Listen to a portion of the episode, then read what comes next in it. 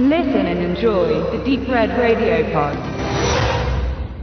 Was haben Justin Bieber, die Beckhams, J.K. Rowling, Prinzessin Beatrix und Nicole Kidman gemeinsam? Sie sind auf jeden Fall aus verschiedensten Richtungen prominent und sie haben alle schon mal einen weiblichen Bodyguard oder Personenschützer gehabt, eine Personenschützerin, nämlich Jackie Davis. Und lose nach der ihrem Leben, nach der ihrer Profession ist jetzt ein Film entstanden, der heißt Close. Das ist ein Netflix Original, dankenswerterweise. Es geht also, kommt er bei uns aber auch über Eurovideo auf den haptischen Heimkinomarkt noch raus. Mal gucken, wie lange es sowas noch gibt.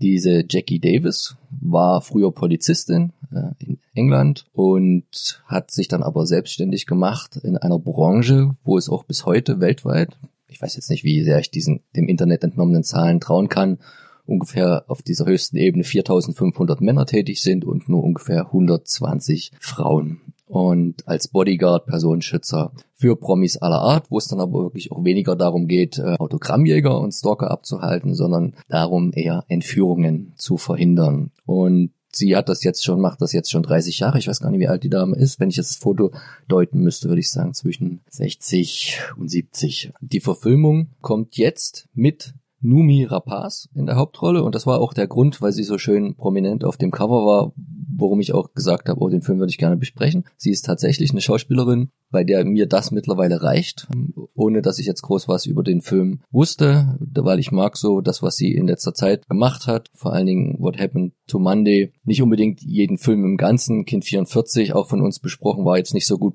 über Prometheus kann man streiten. Passion fand ich gut. Alle bei uns zum Nachhören auf der Seite. Natürlich ihre Karriere beginnend mit den Millennium-Filmen damals, Verblendung etc. pp. Sie spielt hier diese Bodyguard Des. Ich weiß jetzt gar nicht, was so aus diesem eingedeutschten Wort die, die weibliche Entsprechung ist. Also wir sagen mal diese Person Schützerin und sie bekommt letztendlich den Auftrag für eine Dame, die einen relativ hohen Bodyguard-Verschleiß, auch sexueller Natur hat, dort die Schützerin zu spielen, weil sich, also derjenige, der die engagiert, davon verspricht, dass diesmal keine persönliche Beziehung zwischen Schutzbefohlener und äh, Schützender aufkommt. Deswegen, sie ist eine reiche Erbin, weiß ich gar nicht, so 18, 19 gerade volljährig, Papa ist gestorben und auf einmal hat sie das komplette Unternehmen eines rohstofferaubenden äh, Firmenkomplexes in Afrika zusammen, musste auch immer mal vor Ort sein und ist dort deswegen, weil es auch um Übernahme von anderen Firmen geht und Konkurrenz mit anderen, immer ein Ziel.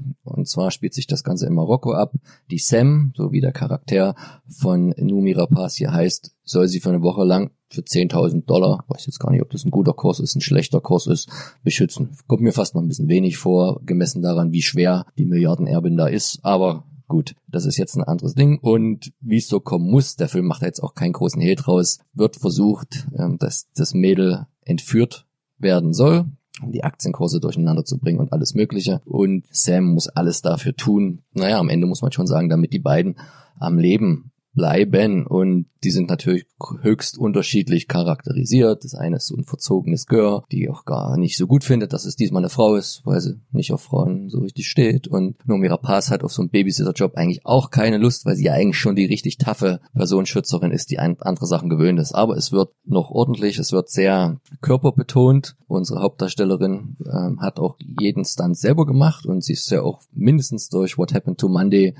aber auch durch die Millennium-Trilogie, weiß gar nicht mehr so genau, bei Prometheus einstecken, schon derbe gewohnt in Filmen. Also ihre Rollen sind da alle sehr, sehr körperlich. Also äh, bei What Happened to Monday muss sie ja zum Teil gegen sich selbst kämpfen und da ordentlich äh, kassieren, aber sie teilt auch aus. Genau wie in diesem Film. Und es ist eigentlich das, was dir, Benedikt, und auch dem Stefan damals, als ihr so ein bisschen das Buddy-Movie vorgestellt habt, bisschen fehlte, nämlich so, so eine, eine Frauengeschichte darauf runtergebrochen. Jetzt ist hier kein Polizist im engeren Sinne dabei, aber es ist halt die klassischen Spielregeln, die können sich am Anfang auch nicht so richtig leiden. Es ist so eine Business-Beziehung und am Ende müssen sie durch diese Situation eng zusammenstehen, sonst würden sie beide sterben, weil irgendwann heißt es dann auch mal von der Bodyguard, also ich bin jetzt nicht mehr deine unter deinem Befehl, die Woche ist rum, jetzt folgst du mir, wenn du überleben willst. Ne? Und dann gibt's so ein paar, paar Action-Sequenzen. Das ist ein Actionfilm, ob das jetzt nur Schießereien sind, Verfolgungsjagden oder meistens dann doch mit blanken Händen Martial Arts, wo sie sich einfach ihres Lebens erwehren müssen. Das ist ähm, handwerklich meiner Meinung nach sehr solide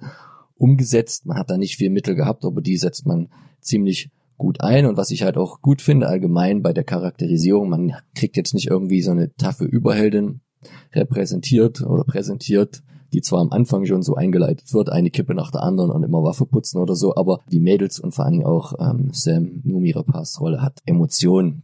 Die leiden, die bluten, die teilen aus, die schwitzen, das finde ich auch immer sehr angenehm. Oft sind ja Frauen egal wie viel Action ist, egal wie warm es ist, also sind immer gut gemacht aus, die Haare sitzen drei Wettertaft und also hier hat man da viel Wert drauf gelegt, dass das auch wirklich authentisch, also dann, dann, man, man sieht ihr an, was die Mädels mitmachen und kann den nur empfehlen, das ist jetzt auch nichts, was lange hängen bleiben wird, da hat auch jetzt keiner irgendwie eine, eine Oscar-Nominierung für schauspielerische Leistung bekommen, aber das ist grundsolide, die Regisseurin, muss man auch betonen, hat gesagt, sie, sie liebt Frauenfilme, sie wollte und sie liebt aber auch Actionfilme und das ist halt immer noch, und das braucht man glaube ich keinem ne, was Neues erzählen, noch sehr unterrepräsentiert in dem Genre und genau das wollte sie hier machen. Und ich meine, sie hat's gut gemacht und das ist die Vicky Juicen auch noch relativ jung. Also ich glaube, die ist so, weiß ich gar nicht, unser Alter, vielleicht ein, ein bisschen älter und dafür ziehe ich den Hut. Sie hat auch ein paar visuell ganz interessante Szenen mit reingebaut, spielt ein bisschen mit Musik, guckt's auch euch auf jeden Fall an.